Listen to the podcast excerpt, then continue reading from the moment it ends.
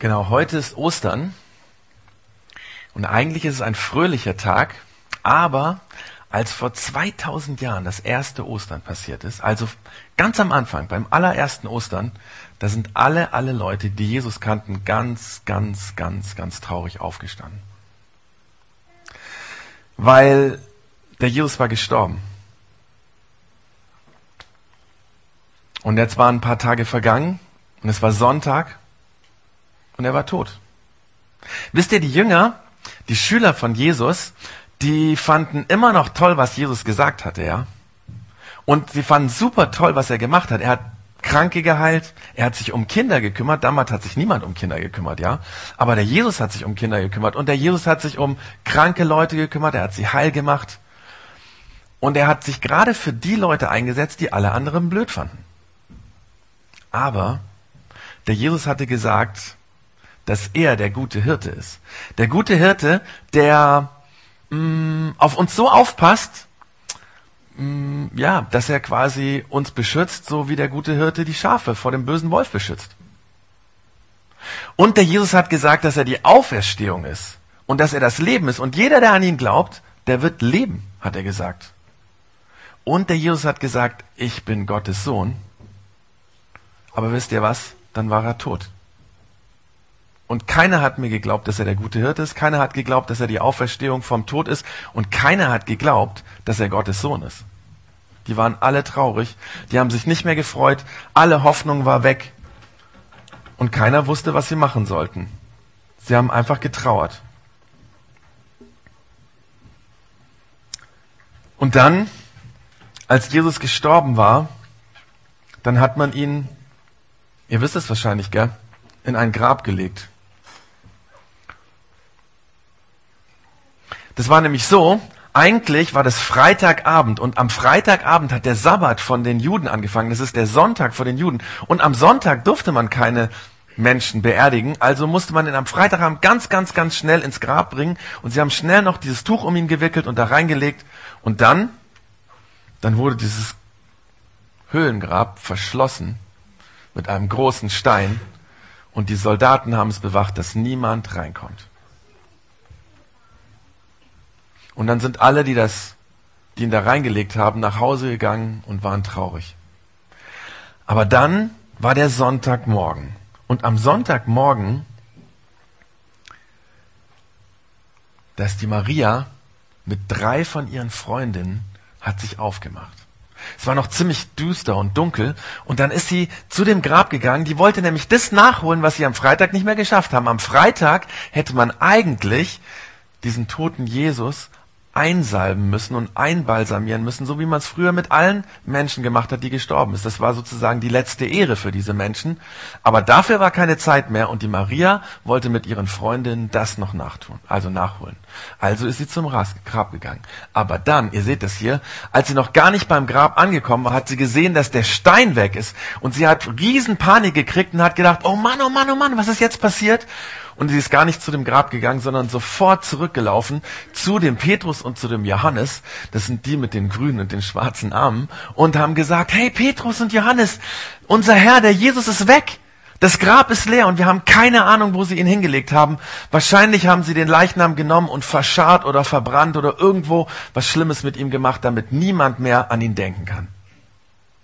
Und der Petrus und der Johannes, hier sieht man das, ich weiß nicht, wahrscheinlich haben die noch geschlafen oder waren verschlafen, aber plötzlich waren sie hellwach und sie sind losgerannt und wollten es auch sehen und haben gedacht, was ist da los? Und als sie zu dem Grab kamen, war es offen. Und dann sind sie langsam zu dem Grab gegangen und haben gesehen, dass nur noch das Tuch drin liegt. Kein Leichnam, kein toter Jesus, wie sie es gedacht haben. Und sie waren total verwirrt und hatten Angst. Was würde noch als nächstes passieren? Und dann sind sie traurig nach Hause gegangen. Der einzige, die einzige, die beim Grab geblieben ist, wisst ihr, wer das war? Ja? Die Maria, genau. Die Maria, das war die einzige, die beim Grab geblieben ist. Und wisst ihr, was die gemacht hat? Die hat geweint. Die hat ganz, ganz doll geweint. Wisst ihr warum? Weil sie wusste, Jesus ist nicht der gute Hirte und der Jesus ist nicht die Auferstehung und der Jesus ist auch nicht Gottes Sohn. Und jetzt, jetzt haben sie sogar den Körper von Jesus weggenommen und jetzt haben wir niemanden, jetzt haben wir nicht einmal ein Grab, wo wir noch an ihn denken können. Die hat geheult und geheult und geheult. Und als sie so geweint hat, hat sie noch einmal mit Tränen in den Augen ins Grab reingeschaut. Und wisst ihr, was da war? Da waren plötzlich zwei Männer, ganz weiß. Und diese Männer haben die Maria angeschaut und haben gesagt, Maria, wen, warum weinst du? Und die Maria immer noch mit den Tränen in den Augen sagt, wisst ihr, sie haben meinen Herrn weggenommen und haben ihn irgendwo hingelegt und ich weiß es nicht, oder vielleicht haben sie ihn verbrannt oder verscharrt oder er ist weg. Und als sie das sagt, hört sie das hinter ihr. Sie schaut ja gerade in das Grab rein, als das hinter ihr jemand ist. Und sie dreht sich um zu demjenigen und sieht einen Mann stehen und denkt, das ist der Gärtner. Und dann dreht sie sich wieder um und schaut die zwei Männer an, die vor ihr waren, die weiß gekleidet waren und sagt, und hört, wie der hinter ihr äh, zu ihr sagt, wen suchst du hier und warum weinst du? Und die Maria schaut gar nicht mehr diesen Mann an, sondern sagt, weißt du Herr, sie haben meinen Jesus weggenommen, den toten Körper von dem Jesus, und ich habe keine Ahnung, wo sie ihn hingetan haben. Vielleicht hast du ihn ja weggetan, vielleicht weißt du ja, wo er ist, dann kann ich ihn wiederholen. Und wisst ihr, was dann passiert ist? Dann ist es aller, aller, aller krasseste passiert, was passieren kann.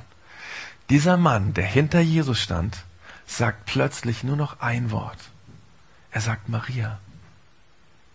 Maria. Maria.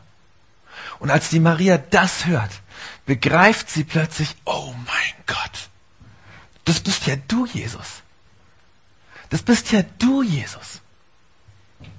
Und plötzlich, mit dem, dass sie das begreift, ist alles anders. Sie weiß plötzlich, das ist der Jesus und das ist der gute Hirte. Und sie weiß plötzlich, das ist die Auferstehung und das Leben. Und das ist Gottes Sohn. Du bist es.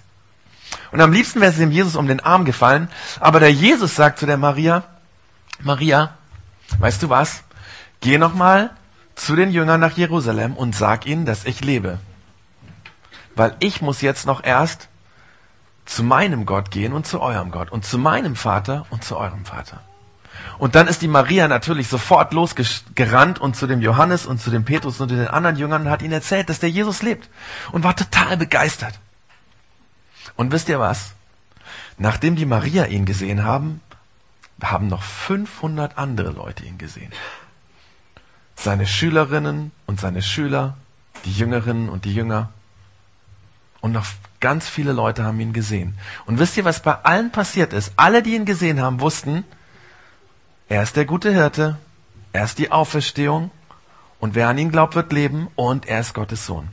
Das wussten sie. Und wisst ihr, warum die das wussten? Warum haben die Leute angefangen zu glauben? Was meint ihr? Habt ihr eine Idee? Hm? Ja, und weil sie ihn gesehen haben und manche haben ihn angefasst und sie haben mit ihm gegessen und er war da. Wisst ihr, die ersten Jünger von Jesus haben nicht an Jesus geglaubt, weil es in der Bibel stand. Die gab es nämlich damals noch gar nicht. Man konnte nicht nachschlagen und lesen, dass Jesus lebendig geworden ist, sondern sie haben ihnen geglaubt, weil sie ihn gesehen haben. Und dann irgendwann, einige Tage später, ist der Jesus in den Himmel gefahren. Und dann hat man ihn nicht mehr gesehen. Aber obwohl man ihn nicht gesehen haben, haben ganz, ganz, ganz viele Menschen, immer mehr Menschen, Hunderte und Tausende von Menschen angefangen an Jesus zu glauben. Und wisst ihr, warum die an Jesus geglaubt haben, obwohl sie ihn nicht gesehen haben? Weil sie ihn erlebt haben, weil sie gespürt haben, er ist da. Und wisst ihr was? Bis heute ist es so, dass Menschen Jesus spüren, dass er da ist und dass die Menschen merken, er ist wirklich der gute Hirte, der mich beschützt vor dem Bösen. Und er ist wirklich der, an den ich glauben kann und der die Auferstehung ist und dass ich auch lebe, wenn ich an ihn glaube. Und er ist wirklich Gottes Sohn. Und wisst ihr, jeder Mensch, jeder Mensch, der das begreift, bis heute, für den kann alles neu werden. Also, ich erzähle mal eine, eine Sache, die ihr bestimmt kennt. Kennt ihr bestimmt, weil es passiert ständig. Ähm, wir streiten uns immer wieder, oder? Wer hat sich gestern gestritten?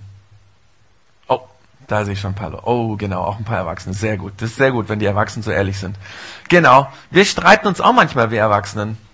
Aber wisst ihr, wenn wir streiten, weil Jesus lebt, deswegen können wir wieder auch die Beziehung zu dem, mit dem wir uns gestritten haben, neu anfangen.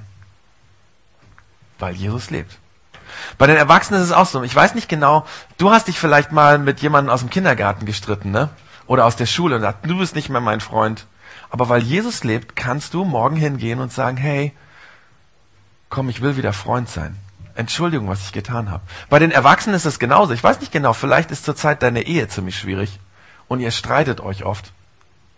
Wisst ihr, weil Jesus lebt, weißt du, weil Jesus lebt, kann deine Ehe neu werden. Das verspreche ich dir, das ist so. Weil Jesus ist da und er ist der, der dir hilft, hilft und der euch helfen kann. Vielleicht bist du auch ganz arg krank oder du kennst jemanden, der krank ist. Weil Jesus lebt, wird er sich um deine Krankheit kümmern. Das heißt nicht, dass jeder heil wird. Manche Leute werden gesund. Und ich habe das auch schon erlebt, dass Menschen, die krank waren und man hat für sie gebetet, gesund geworden sind, weil Jesus sie gesund gemacht hat. Manche bleiben aber krank. Aber alle dürfen erleben, dass sich Jesus drum kümmert. Und ich habe mir gedacht, was wir heute von Ostern lernen können, und das ist nämlich noch der Schluss eigentlich von, von meiner kurzen Ansprache, wir können lernen, das hier zu sagen. Danke, Jesus, dass du dich um mich kümmerst. Um meinen Streit, um meine Ehe, um meine Krankheit, um meine Probleme, was auch immer. Danke, Jesus, dass du dich drum kümmerst. Warum? Weil du lebst. Danke, Jesus, dass du dich drum kümmerst. Das ist übrigens so, wenn wir beten, ist dir vielleicht schon mal aufgefallen, bei Kindern merke ich das, bei Erwachsenen ist aber ganz genauso. Wir beten meistens, oh Jesus, bitte, bitte, bitte, bitte, mach, dass morgen die Schulaufgabe gut wird. Oder bitte, bitte, bitte, mach, dass ich mich wieder versöhne und nicht mehr streite. Bitte, bitte, bitte, Jesus, mach, dass meine Ehe besser wird. Das kann man schon machen.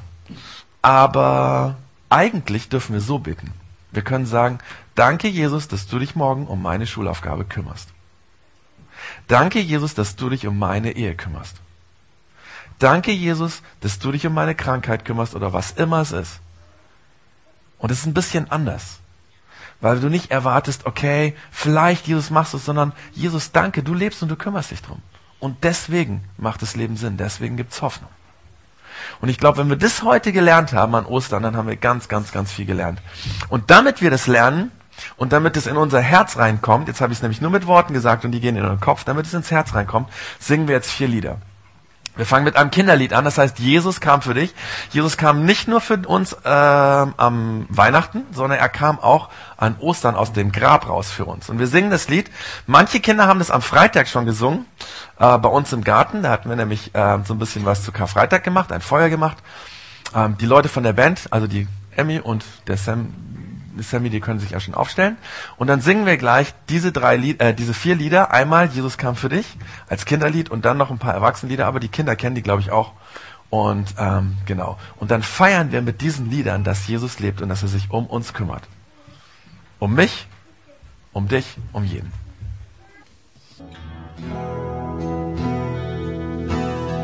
Jesus, danke, dass es gilt, dass du da bist. Wenn wir jetzt gleich feiern, dass du da bist, wenn morgen der Alltag wieder anfängt. Dass du immer da bist und bleibst. Und dass es Sinn macht, an dich zu glauben, weil du dich um uns kümmerst.